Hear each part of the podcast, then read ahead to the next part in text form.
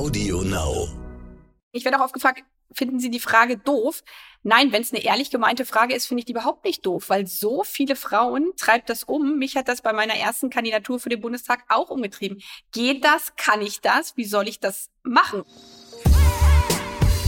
Die Boss. Macht ist weiblich. Guten Tag, mein Name ist Simone Menne. Ich bin die Gastgeberin vom Stern-Podcast Die Boss. In diesem stellen wir tolle Frauen, Spitzenfrauen vor, die als Rollenvorbilder gelten und die uns Ratschläge geben können. Und heute habe ich bei mir äh, die Vorsitzende, Co-Vorsitzende der Bündnis 90 Die Grünen, Annalena Baerbock. Ähm, sie ist auch Kanzlerkandidatin und deswegen sind wir ganz besonders stolz, äh, dass sie hier bei uns ist. Äh, und ähm, sie hat aber auch schon vieles andere in ihrem Leben gemacht, unter anderem, was ich nicht wusste, tatsächlich ja sogar drei Medaillen gewonnen beim Thema Trampolinspringen. Äh, und ich denke, da kommen wir drauf, ob das äh, wirkt äh, und hilft äh, bei dem Thema politische Karriere.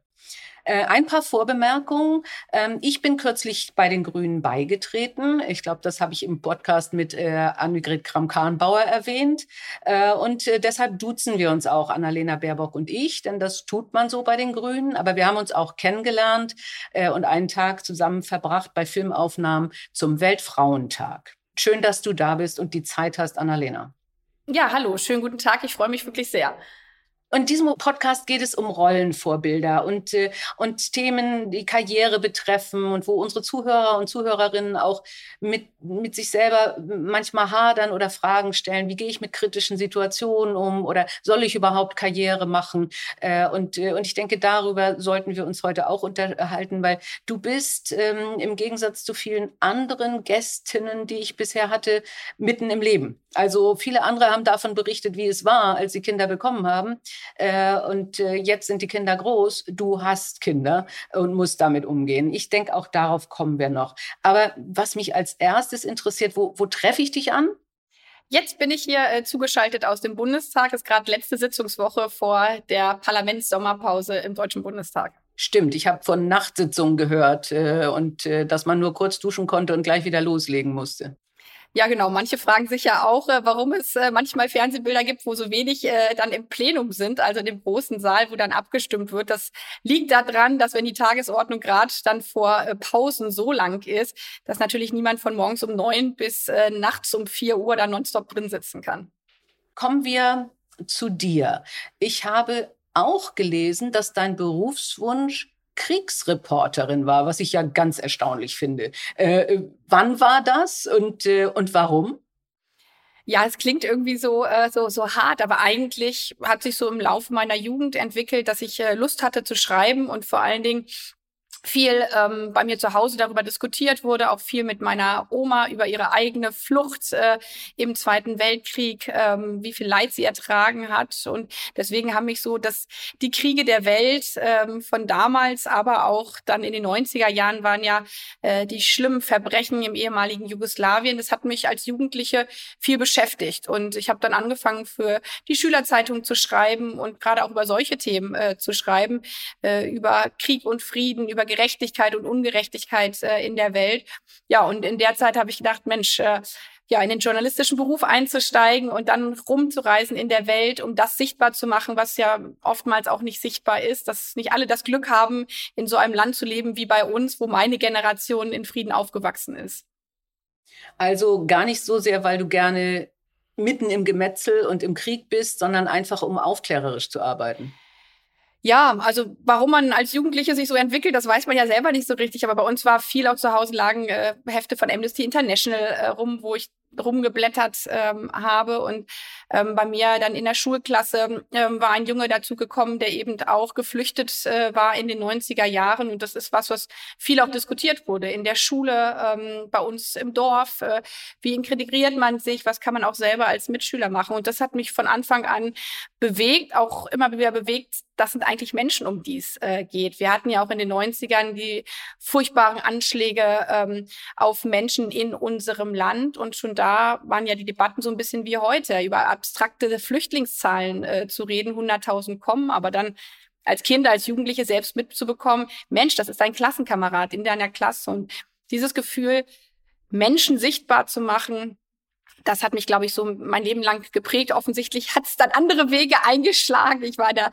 Lokalzeitung und habe es dann nicht bis zu den großen Tagesblättern geschafft, sondern bin dann abgebogen ähm, in die Politik. War das auch die Sorge, dass du für den Rest deines Lebens in der Regionalzeitung sitzt und ich weiß nicht was über Galerieeröffnungen berichten musst? Nee, eher andersrum und vor allen Dingen auch gerade in der, in der Lokalzeitung ist, ich habe da viel Porträts äh, geschrieben, ist es ja, wie, sieht man immer wieder, wie unterschiedlich die Menschen sind. Und ich finde, das ist auch das, was mir jetzt an meinem Beruf am meisten gefällt. Ich treffe so viele unterschiedliche Menschen und das ist so eine Überschneidung ja auch äh, zum, zum journalistischen Tätigkeiten, äh, dass man jemanden trifft, der seit 80 Jahren in seinem Dorfverein äh, auf dem Fußballplatz steht, erst als äh, Spieler und dann später als Trainer für Jugendliche und dann trifft man Stahlarbeiter oder oder die alleinerziehende Mutter. Und das ist was, einfach die Vielfalt des Lebens. Aber warum ich dann eigentlich einen anderen Weg eingeschlagen habe, ist auch so, wie es oft ist, einfach Zufälle im Leben. Ich habe ähm, Politikwissenschaften äh, studiert und dann ja im Nebenfach äh, öffentliches Recht und hatte, wie gesagt, viel nebenbei versucht, äh, journalistisch dann äh, aktiv zu werden und habe aber dann gedacht, wenn du jetzt schon äh, über Politik, über Weltgeschehen schreiben willst, dann solltest du mal ein Parlament von innen gesehen haben. Und so bin ich dann eigentlich in die Politik gekommen, eigentlich eher vor dem Hintergrund, äh, mir mehr Kenntnisse zu verschaffen und war dann in Brüssel äh, im Europäischen Parlament zuerst als Praktikantin. Und das war dann so der Bogen. Äh, ja, dann kam wieder eins zum anderen.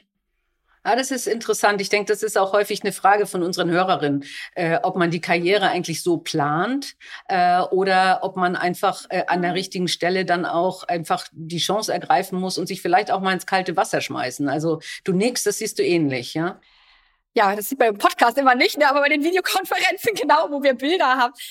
Genau, also ich ähm, hinterher sagt man immer, äh, ach ja, das war ja irgendwie alles so und so schon geplant, aber ich glaube, das ist bei jedem Menschen so. Ganz viel passiert so und ähm, einer meiner Lieblingsfilme, um einen äh, kleinen Schlenk zu machen, ähm, ich weiß leider den deutschen Titel nicht, äh, der heißt Sliding Doors. Äh, da geht es darum, dass eine Frau gerade noch äh, in eine U-Bahn einsteigt und bei der anderen Situation geht die Tür, deswegen schließende Türen, geht sie vor ihrer Nase zu und sie verpasst die U-Bahn und dann werden so die Parallelgeschichten äh, erzählt, wie sich ihr Leben dann weiterentwickelt entwickelt hat. Äh, einmal, als sie die U-Bahn noch bekommen hat und einmal nicht. Und das ist ja, glaube ich, bei ganz, ganz vielen Menschen so, äh, dass man immer an Wegscheiden steht und dann hat man manchmal den Mut und sagt, ich will was Neues machen und daraus ergibt sich wieder was oder Dinge laufen auch nicht so gut. Das gehört ja zum Leben auch dazu.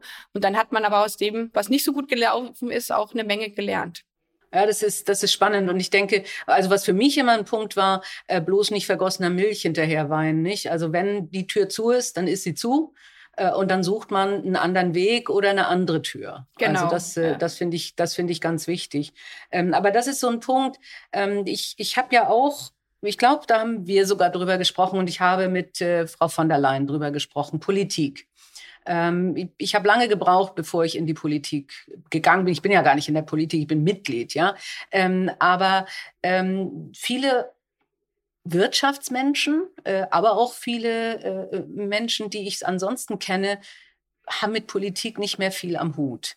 Äh, und, äh, und, und sagen, ähm, also ich, ich scheue den, den Schritt in die Politik. Und gibt es Szenen, von denen du sagst, du hast eben schon ein bisschen berichtet, das Treffen mit Menschen, die so toll sind, dass du sagst, also das, das würde sich für jede lohnen?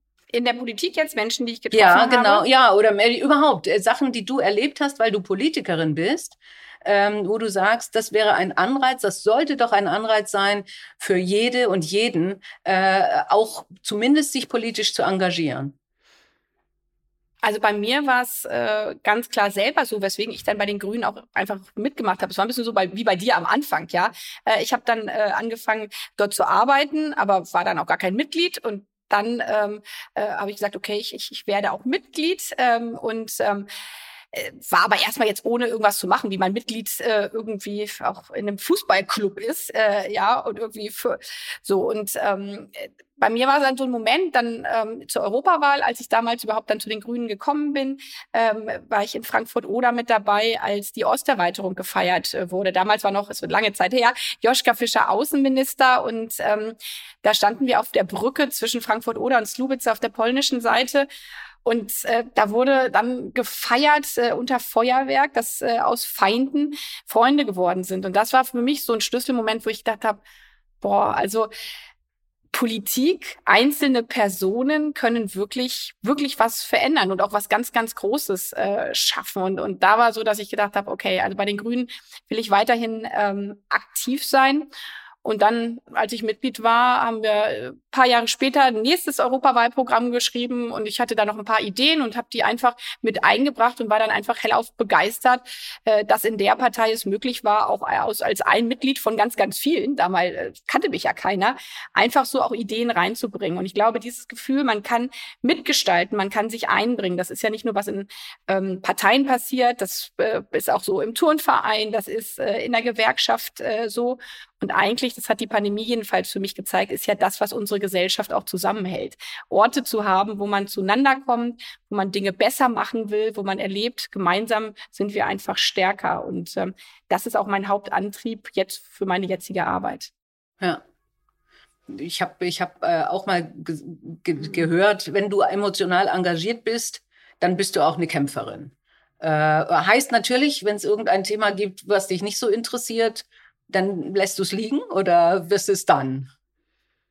Nö, das nicht. Ich, ich bin eher der Typ, dass ich aufpassen muss, dass mich nicht so viele äh, Themen interessieren. Okay, ähm, okay. So, und das ist, das ist jetzt auch nochmal der Unterschied vielleicht ähm, zu dem, was ich jahrelang vorher im Bundestag gemacht habe. Da war ich für Klimapolitik zuständig, weil ich klimapolitische Sprecherin war. Ähm, da habe ich mich, mich äh, ganz stark auf dieses Themenfeld konzentriert, habe äh, Gesetzentwürfe erarbeitet, wie man aus der Kohle aussteigen kann und da nochmal so gelernt, es ist wichtig, sich auch äh, wirklich in der Tiefe mit Materien auseinanderzusetzen, weil gerade in Gesetzen kann ein kleiner Paragraph, den erst keiner gelesen hat, einen riesengroßen äh, Unterschied äh, machen, sei es, wenn es äh, nicht gut formuliert ist mit Schadensersatzforderungen oder, ähm, das hatten wir damals die Diskussion auch mit Umweltverbänden, da sagen die, aber das sind ja so wenig Kohlekraftwerke, die ihr abschalten wollt wollt.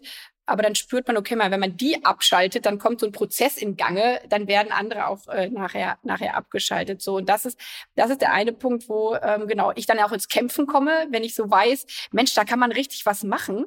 Äh, und jetzt muss man halt die Mehrheit überzeugen, äh, dass wir das auch im Parlament, in der Demokratie braucht man ja eine Mehrheit umsetzen können, dann mit Leidenschaft auch in Diskussion zu gehen, sich auch Kritik zu stellen. Das ist was, was ich mag und was mich ähm, antreibt und zugleich bedeutet, aber jetzt in meiner Funktion, wo ich mich halt nicht mehr nur um Klimapolitik kümmere, sondern um Außenpolitik, um Sozialpolitik natürlich auch sehr fokussiert zu sein. Und da dein Podcast ja auch um die Frage geht, berufliche Weiterentwicklung, gerade in Spitzenpositionen, äh, ist es jedenfalls das, was ich äh, für mich da nochmal sehr stark auch gelernt habe, sehr fokussieren, damit man natürlich nicht in die Gefahr kommt, sich zu verzetteln, sondern absolut Prioritäten äh, zu setzen und zu sagen, das Thema ist zwar auch interessant, aber das hat jetzt noch drei Monate Monate Zeit, was anderes drängt gerade mehr. Das ist gut, das ist gut, weil wir fragen ja immer nach einem Tipp äh, und äh, das Thema also fokussieren und sich nicht verzetteln finde ich finde ich ein ganz wichtiges.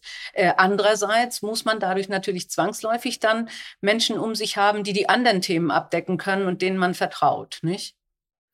Ja, und deswegen ähm, ist für mich, das hatten wir vorhin schon so ein bisschen die Frage, niemand kämpft alleine. Äh, erstens, weil jedenfalls das auch in der Politik oder für das, was man sich mit Leidenschaft engagiert, ist ja immer die Sache größer als äh, die Interessen einer einzelnen Person. Ähm, und deswegen ist für mich so wichtig, auch unterschiedliche Sichtweisen immer wieder zu hören. Auch das finde ich in der Politik zentral. Ich kann ein Gesetz machen und dann sehe ich, äh, eine 40-jährige Frau vor mir und denke, okay, für die funktioniert das ganz gut, weil das meine Lebensrealität ist.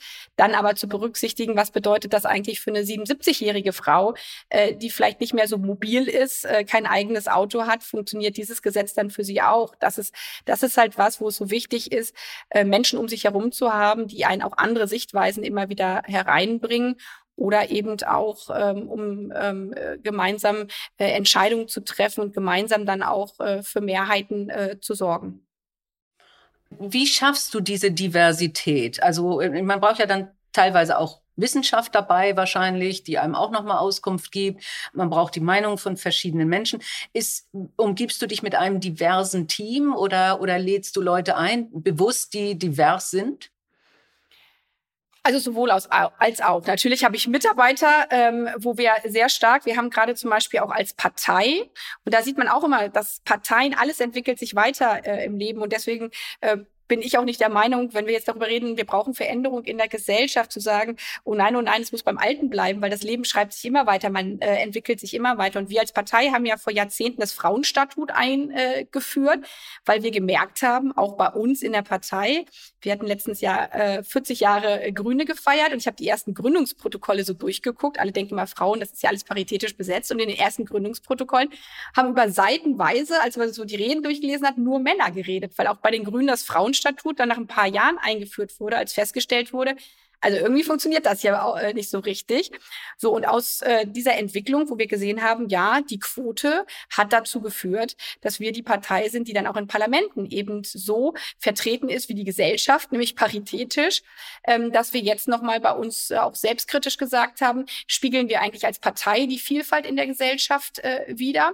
Und äh, das tun wir beim Geschlecht sehr, das äh, tun wir bei äh, unterschiedlichen Merkmalen, aber zum Beispiel Menschen mit Migrationsbiografie äh, sind jetzt gar nicht so in den Parlamenten. Auch im Bundestag haben wir etliche, aber gerade mit Blick auf kleinere Kreisverbände äh, unterrepräsentiert. Und was können wir eigentlich tun? Und dann selber auch zu sagen, was sind Instrumente, um die Vielfalt bei sich äh, zu fördern, auch die Vielfalt, wenn wir Menschen ähm, einstellen. Mhm. Okay, verstanden. Wo wir gerade bei Wirtschaftspolitik sind, äh, ich habe äh, jetzt neulich mit einer Regisseurin gesprochen, äh, die möchte einen Film drehen äh, über vier Frauen, nämlich Jacinda Ardern, äh, Katrin Jakobsdotter, Sanna Marin und Nicola Sturgeon, die sich äh, obwohl sie ja durchaus unterschiedliche politische Meinungen vertreten, sagen, äh, Bruttoinlandsprodukt ist nicht das Richtige. Und die sagen, was ist, was ist mit einer Well-being Economy? Was muss man, was muss man wirklich messen? Aber da muss man ja tatsächlich dann auch, ich habe neulich im Global Solution Summit da auch mit Wissenschaftlern drüber gesprochen,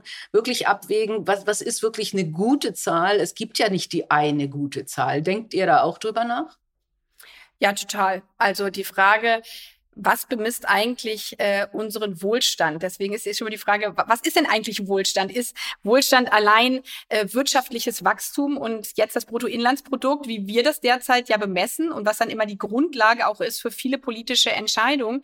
Führt ja dazu, dass eben die Frage, ähm, was macht das eigentlich mit, um, mit unserer Umwelt, äh, was macht das äh, eigentlich mit Investitionen in Bildung, gar nicht stark genug äh, berücksichtigt wird. Und ich glaube, die letzten Jahrzehnte haben doch mal gezeigt, ein Wirtschaftsindikator, der eigentlich sagen soll, wie geht es dem Wohle eines Landes, äh, wenn man über Wohlstand spricht, der nicht erkennt, dass wir mitten in einer Klimakrise äh, drin stecken, der nicht erkannt hat, ähm, dass wir äh, in manchen Ländern auch mitten in einer Demokratiekrise stecken und auch in einer Gerechtigkeitskrise, gerade wenn die Spaltung zwischen arm und äh, reich, ist offensichtlich nicht der richtige Maßstab, um äh, das Wohl einer Gesellschaft zu messen. Und wir haben daher auch schon seit längerem einen Vorschlag gemacht, dass man neben der reinen Produktivität und neben der reinen Wirtschaftskraft eben mit ähm, misst, was sind eigentlich die Ausgaben und Investitionen in Bildung, weil das ist ja auch das, was du jahrelang mit äh, vorangetrieben hast, zu sagen, das ist doch eigentlich die Zukunftsleistung. Wie sind die Schulen ausgestattet? Äh, wie investieren wir in diese Orte? Was ist mit Blick auf den sozialen Zusammenhalt? Äh, was ist mit Blick auf die Umweltschäden? Aber auch Sicherheitsfragen, die mit. Und da gibt es unterschiedliche Modelle, ja auch zum Beispiel aus Kanada, ähm, äh, Bemessungsgrundlagen. Und ich, das ist aus meiner Sicht eine Debatte, die man genau jetzt nach dieser Pandemie anstoßen muss. Diese Pandemie hat ja eigentlich deutlich gemacht, okay, wo läuft's gut in unserem Land? Wir haben ein Gesundheitssystem, wo jeder behandelt wird, ja, anders als zum Beispiel in den USA, deren Lehre ja ist, wir brauchen einen stärkeren Sozialstaat. Und ich glaube, wir sollten uns die Frage stellen, und das habe ich jetzt zum Beispiel in meinem Buch äh, gemacht, was können wir in Zukunft besser machen, ähm, wenn wir jetzt schon so viel Geld in die Hand nehmen und sagen, wir müssen äh, die Wirtschaft wieder zum, zum Laufen bringen. Und da eine weltweite Verbindung zu haben, ja, also da habe ich auch große Hoffnung. Es ist einfach auch in vielen Ländern eine andere Generation, sehr progressive Kräfte, die sagen, äh, in Zukunft sollten wir wirtschaftliche Entwicklung, Klimaschutz und aber auch soziale Gerechtigkeit, das ist mir auch immer extrem wichtig, wirklich zusammenbringen. Mit ihr das Thema, äh, die Grünen können doch gar keine Wirtschaft.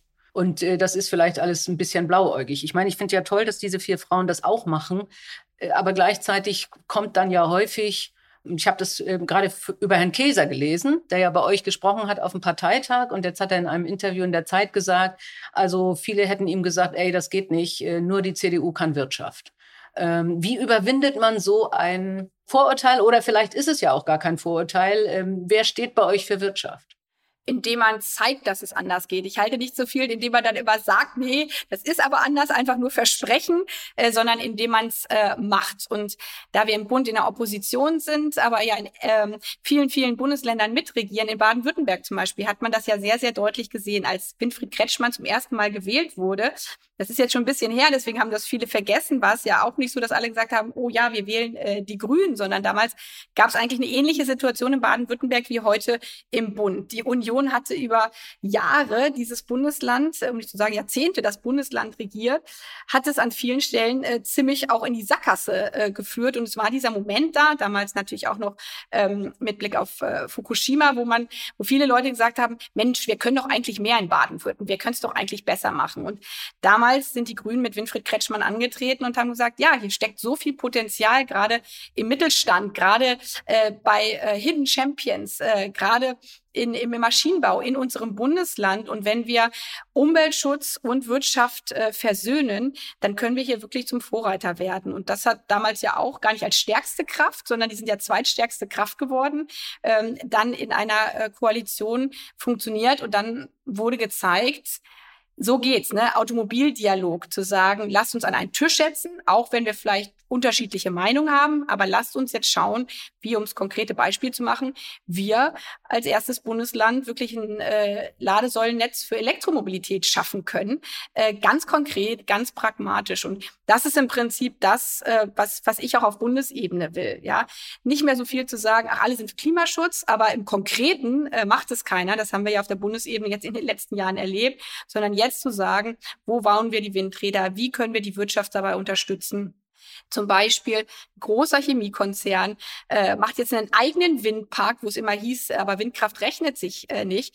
Nur wir haben eine Gesetzgebung, die leider dazu führt, dass sie das erstmal äh, in die Niederlage bringen müssen und das zu ändern. Und ich glaube, da gibt es jetzt auch viel, weil du Jokesa angesprochen hattest und andere. Ich war äh, gerade beim äh, BDI, ähm, also beim äh, Verband der deutschen Industrie wo natürlich manche sind, Mensch, wie soll es denn gehen? Ja, und wie, wie wollen sie das machen? Aber gerade da seit Jahren im Gespräch zu sein und wo viele Unternehmen auch sagen, ja, wir sind eigentlich viel weiter. Wir haben ambitioniertere Klimaschutzziele als die Bundesregierung und jetzt muss halt die neue Bundesregierung mal machen. Und genau das ist mein Anspruch, es in Zukunft äh, da auch besser zu machen.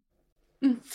Ich, ich komme jetzt zu einem anderen Thema und eigentlich finde ich diese Frage blöd, weil äh, ich mich ja ständig darüber aufgeregt habe, dass nur Frau Baerbock gefragt wird, wie sie das eigentlich hinkriegt mit den Kindern.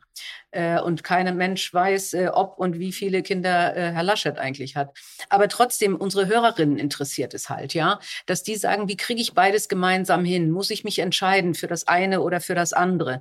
Äh, muss ich mir Sorgen machen, wenn ich jetzt äh, in einem Unternehmen bin äh, und, äh, und ich bin in einem einem Alter, äh, wo, wo dann alle denken, ich werde schwanger. Darf, also so, solche Fragen treiben ja viele Frauen um. Äh, und da haben wir auch die meisten meiner Gästinnen gefragt. Äh, und viele haben sehr pragmatische Lösungen uns gesagt. Was wäre da deine, dein Rat oder auch wie hast du es hingekriegt? Das muss ja nicht für alle dann gelten. Ja, auf gar keinen Fall kann das für alle gelten, weil auch da ist es äh, so, äh, alle Situ Lebenssituationen sind da sehr unterschiedlich. Aber für mich war ein Weg, drüber zu sprechen. Deswegen, ich werde auch oft gefragt, finden Sie die Frage doof?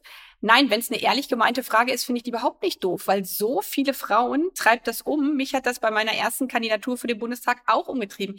Geht das? Kann ich das? Wie soll ich das machen? Und es gibt strukturelle Diskriminierung in unserem Land. Komme ich gleich nochmal drauf äh, zurück.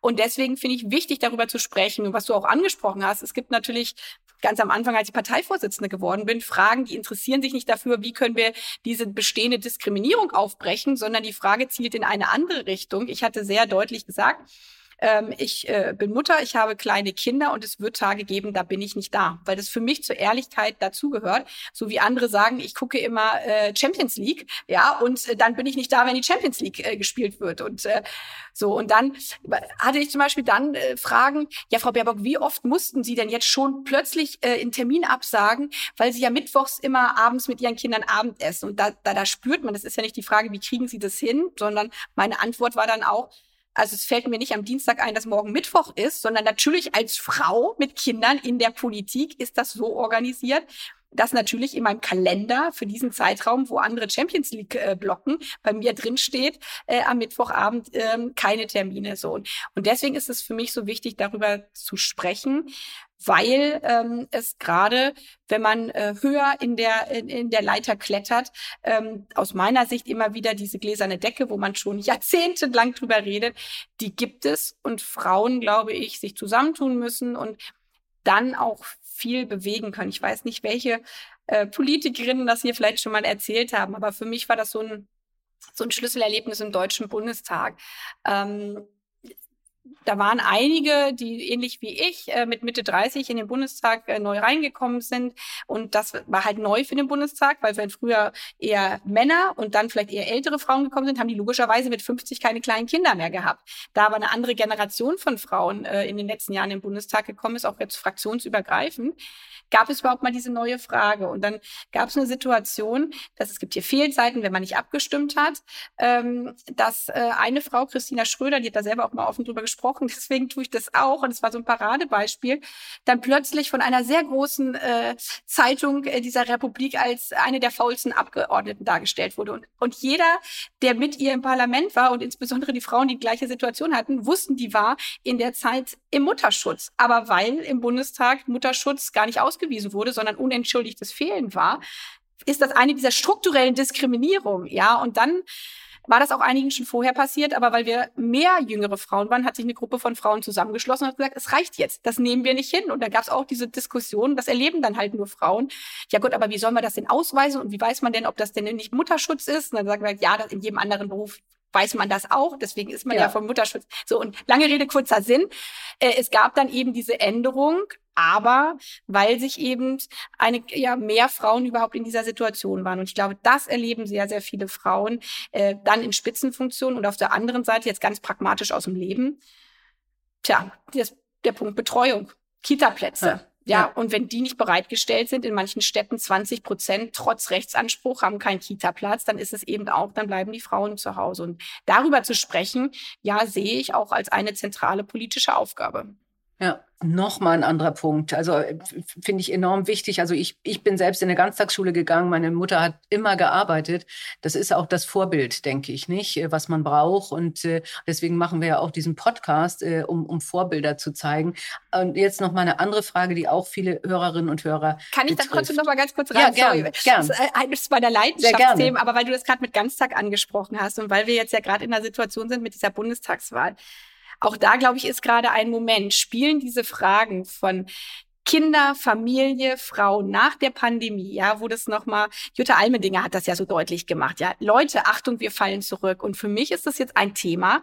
Schaffen wir es politisch, diese Themen, es gab mal einen Kanzler, der gesagt äh, hat, äh, ja, diese Gedönspolitik, als das zu sehen, ist fast mit unserem BIP Wirtschaftsfaktor, ja, was es ist. Es ist zentral für eine Gesellschaft, wie viele Frauen arbeiten, mit Blick auf Rentenversicherung und alles Mögliche, zieht die Kinderbetreuung nach sich und es bedeutet natürlich auch gute Kitas und Schulen ist auch ein äh, Standortfaktor, ja. Und spielen diese Themen in Zukunft eine Rolle, federführend äh, in einer Regierung? Und du hattest vorhin ja ein paar andere Politikerinnen weltweit angesprochen und Jacinda Ardern ist da ja eine Frau, die genau das gesagt hat und hat gesagt, für mich ist das, das ein zentrales Thema und man hat gesehen, dass sie offensichtlich damit auch sehr erfolgreich äh, regiert. Wobei das jetzt ein Beispiel war, als ich als äh, Bundestagsabgeordnete angefangen habe, wo mein Mann auch voll berufstätig war. Die Situation ist jetzt bei mir äh, total anders äh, als Parteivorsitzende, wo mein Mann jetzt Arbeitszeit äh, reduziert hat und jetzt natürlich erst recht als Kanzlerkandidatin, wo er zu Hause bleibt äh, mit den Kindern, weil der Terminkalender einer Kanzlerin natürlich so aussieht, äh, dass immer wieder natürlich ganz unvorhersehbare Dinge dazwischenkommen die dann auch mittwochs passieren. Aber wichtig, denke ich, ist immer, dass man sich Zeit für die Familie nimmt. Ja, und daher meine Kinder wissen, wo mein Herz und mein Zuhause ist. Äh, und das gehört zum Teil meiner Person, äh, zum Teil meiner Kanzlerkandidatur mit dazu. Kommen wir noch mal zum Thema äh, äh Karriere und Krisen. Ähm, ich, ich hatte ja, ich hatte so zwei, drei Krisen. Einmal habe ich tatsächlich dann meinen Job verloren. Freundlicherweise hat man mich dann nach Paris geschickt. Äh, also, und du bist Trampolinspringerin. Das heißt, auf und ab bist du auch gewohnt. Ähm, wie gehst du mit Krisen um? Äh, und und äh, wie, wie steckst du es weg? Also ähm, Frau Kram-Kahnbauer, das kann ich ja auch sagen, hat hier im Podcast gesagt, äh, also das dauert schon ein paar Tage und dann schluckt man und, äh, und äh, ich bin dann auch mal, also ich hatte eine Phase, da konnte ich drei Tage die Bürotür nicht aufmachen, ohne zu heulen, wenn da ein freundlicher Mensch stand, der mir sein Mitleid aussprechen wollte. Wie gehst du mit Krisen um, die man ja auch als Politikerin eigentlich ständig hat? Ja, und natürlich hat sich da auch bei mir was verändert. Jetzt durch die Kanzlerkandidatur, also im kompletten äh, Wind zu stehen, wo natürlich zu Recht jeder im Land äh, wissen will, was macht die Frau, wo kommt die her. Ähm, und ich da in den letzten Wochen auch gemerkt habe, okay, ähm, ich habe da nicht alles richtig äh, gemacht mit Blick auf äh, meine Website. Und äh, natürlich ist das was, wo man denkt, oh, das, das hätte man besser machen können. Aber wie gehe ich damit um? Indem ich äh, sage, okay, selbstkritisch, das war jetzt nicht ganz gut, wie du es gemacht hast. Und sagen, beim nächsten Mal will ich es besser machen. Und dazu stehen, äh, daraus äh, lernen. Und das habe ich aus dem Sport, weil du es angesprochen hast, äh, mitgenommen. Nicht nur, weil Trampolin ist jetzt natürlich so zufällig so ein, so ein schönes, schönes schönes Bild, genau, ja. ja.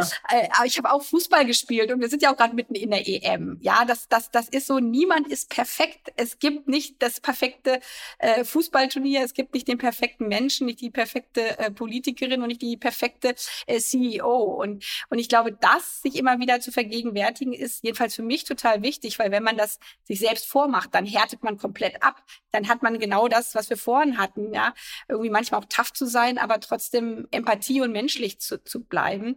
Und das habe ich im Sport total gelernt, ja. Ähm, aufzustehen, weiterzumachen, hart zu trainieren äh, und vor allen Dingen auch in den Mut, immer wieder was Neues zu machen. Weil wenn man Angst davor hat, Fehler zu machen, dann hat man ja nicht den Mut, neue Wege zu gehen. Und wenn man nicht neue Wege geht, dann entsteht auch nichts ähm, Neues. Weder im, im Sport äh, noch im Unternehmen noch in der Politik. Ja, das finde ich interessant. Also es wird ja auch in Unternehmen häufig propagiert, Fehlerkultur. Man kann nur innovativ sein, wenn man Fehler macht und solche Sachen. Und gleichzeitig verzeihen wir aber wenig Fehler, ja. nicht? Also äh, in der Öffentlichkeit, in der Gesellschaft, aber auch im Unternehmen, sodass äh, dann viele Mitarbeiter eben keine Lust haben oder Angst haben, etwas auszuprobieren. Ähm, und, und welcher Rat wäre da deiner? Tatsächlich zu sagen, nein, man muss es ausprobieren und wenn, wenn die Firma sowas übel nimmt, äh, dann muss man die Firma wechseln? Also ich sehe das ähnlich wie du. Ich glaube, das ist auch ja, ein bisschen eine kulturell-gesellschaftliche Frage. So, warum das jetzt so ist, da könnte man jetzt in die Historie und Soziologie einsteigen. Aber in den USA haben wir zum Beispiel, äh, war immer die Frage, warum gibt es ähm, so wenig Startups? Warum gibt es so wenig Gründung äh, äh, im Vergleich auch zu den USA? Weil in, in den USA die Mentalität da ist. Äh, äh, andere Mentalitäten sind da, die finde ich jetzt nicht so toll. Aber da sagt man, naja, man gründet fünfmal und wenn man scheitert, macht man halt was Neues. Wir haben hier eher den Fokus, oh Gott, einmal gescheitert, ja, und jetzt kannst du aber nichts Neues mehr, mehr, mehr, mehr schaffen. Ich sehe das ähnlich. Das ist auch eine kulturelle Frage von einer Fehlerkultur und einem Verständnis, ähm, daraus dann zu lernen und es in Zukunft äh, besser zu machen. Und das muss wachsen in einer Gesellschaft, in einer Unternehmen. Aber das sind natürlich Chefinnen. Ich weiß nicht, wie du das gehandhabt hast. Aber im Zweifel auch, also nicht im Zweifel, Vorbild. Ja, wenn von, ja. von oben gelebt wird, nee, aber äh, Fehler am besten verschweigen und zu vertuschen. Ähm, dann tun das natürlich auch andere, weil man Angst hat. Äh, und der Grad ist schmal, muss ich auch sehr offen und ehrlich äh, selber sagen. Ja, wenn man dazu steht, was ich in den letzten Wochen gesagt habe, ich stehe dazu. Das natürlich aber der Punkt auch ist, und wo finden dann die Angriffe und Attacken äh, statt? Du hast das ja auch gerade angedeutet, wechselt man das Unternehmen. Und ähm, da hilft, was hilft da? Solidarität und Unterstützung. Und das ist was, was aus meiner Sicht ohnehin Gesellschaften stark macht. Und was ich aber wichtig finde für alle, Politikfelder. Ja, ich weiß auch von, von äh, nahen Menschen mir, die im medizinischen Bereich arbeiten. Auch in Krankenhäusern ist das ja genau so ein Prozess Fehlerkultur, wo es auch um Leben und Tod geht. Ja, ähm, aber wo genau gesagt wird, wir können es nur gemeinsam besser machen. Und das heißt dann aber auch natürlich äh, solidarisch miteinander zusammenstehen, damit eben nicht Dinge vertuscht werden, sondern dass man ehrlich und transparent damit umgeht. Du bist da ja in einer schwierigeren Situation. Und äh, also ich will die Frage einfach trotzdem stellen, weil, weil mir sie neulich meine beste Freundin gestellt hat. Wie kann denn so etwas eigentlich passieren? Das ist doch so banal. Also sowas kann doch eigentlich nicht passieren. Von meinem Verständnis her gerade in der Politik geht es ganz viel darum, Transparenz öffentlich zu machen. Ich war klimapolitische Sprecherin und habe deswegen aus Transparenzgründen deutlich gemacht, bei welchen Umweltverbänden äh, bin ich eigentlich Mitglied, damit die Frage, ja, ja, aber wenn Sie natürlich bei Umweltverbänden Mitglied sind oder im außenpolitischen Bereich, habe ich sehr viel in den USA gemacht und gibt es natürlich Rückfragen, ja, wie positionieren Sie sich im amerikanischen äh, Ver Verhältnis so und und da ja, das, das ist das, was ich selbstkritisch gesagt habe, nicht genau genug aufgeschrieben zu haben. Das eine war eine Mitgliedschaft, das andere eine Fördermitgliedschaft ist das, wo man dann sagt, Mensch, ja, äh, das ist selbstkritisch, das, das hätte man äh, präziser nochmal ähm, differenzieren müssen und dann genau zu lernen und es äh, in Zukunft besser zu machen. Wir kommen langsam zum Ende, leider. Äh, ich hätte noch viele Themen, aber vielleicht können wir das ein anderen Mal vertiefen. Wir stellen immer eine Frage. Du hast ja gerade äh, ein aktuelles Buch gerade rausgebracht. Diese Woche, also ich habe auch äh, reingeguckt und du hast vorhin schon gesagt, da, da möchtest du einfach auch zeigen, was sind deine Fragen, was sind auch mögliche Lösungen. Das heißt, das ist ja eher ein politisches Buch. Wir fragen immer, was, was werde der Titel deiner Autobiografie?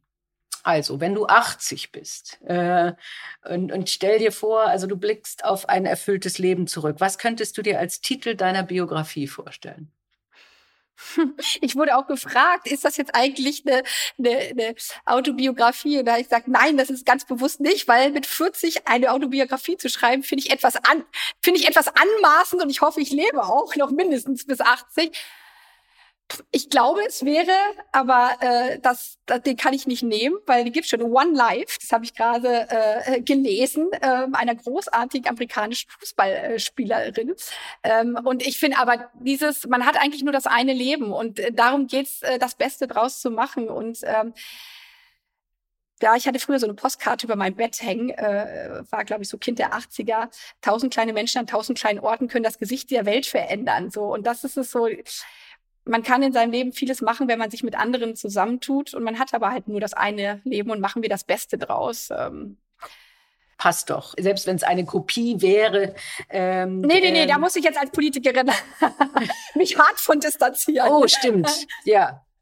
Da musst du noch mehr aufpassen als andere Menschen. Ja. Ist das eigentlich schrecklich nervig? Also das gehört zu meinem Job dazu, so wie es auch zu anderen äh, Jobs äh, mit dazu gehört. Ähm, aber ich habe jetzt das vielleicht auch noch mal äh, das große Glück, dass wir in einer Demokratie leben, in einem Rechtsstaat äh, leben und wo der Staat äh, Sicherheit bereitstellt, die mich bei öffentlichen Auftritten begleitet, weil Hass und Hetze, was damit einherging und auch mit Blick auf Aufpassen, nicht weil irgendwie Leute nur interessiert zuschauen, sondern aus anderen Gründen zuschauen. Da, da kann man einfach nur dankbar für sein, dass das in unserem Land äh, so möglich gemacht wird. Ja, wobei es schon schade ist, nicht? Ich habe ja auch mit Dunja Hayali gesprochen und mit der Caroline Kebekus, die ja beide auch ganz viel Hass ausgesetzt sind.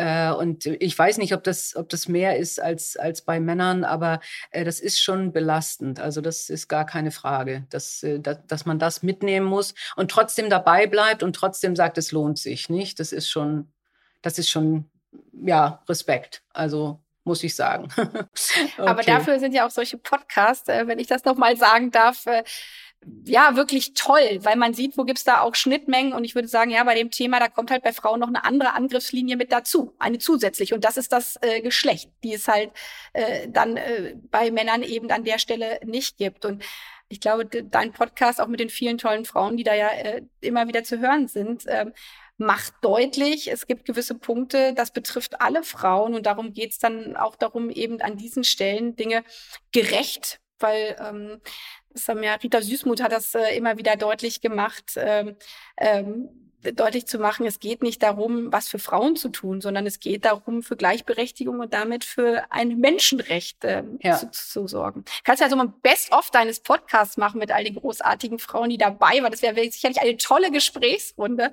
wie du hier schon alles hattest. Ja, ja das wäre cool. Also das machen wir als Plan. Ich danke dir für die Anregung, Annalena.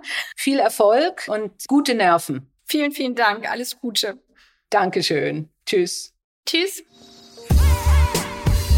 Die Boss. Macht ist weiblich. Guten Tag. Mein Name ist Simone Menne und ich bin Gastgeberin von dem Stern-Podcast Die Boss. Wir starten ein Die Boss Newsletter. In dem schreiben ich und die Redakteurin Karin Stawski Ihnen über ein Thema rund um Female Leadership. das uns persönlich beschäftigt, das gerade aktuell war oder das Sie besonders beschäftigt. Denn wir freuen uns weiterhin über Ihren Input. Abonnieren können Sie den Newsletter ganz einfach per Klick auf unsere Webseite www.stern.de backslash die Boss. Er kommt kostenlos zu Ihnen in Ihr E-Mail-Postfach und zwar mittwochs, alle zwei Wochen. Immer den Mittwoch zwischen unseren Folgen. Ich freue mich, auf diese Art noch häufiger mit Ihnen in Kontakt zu kommen. Schauen Sie rein bei www.stern.de backslash die Boss. Audio Now.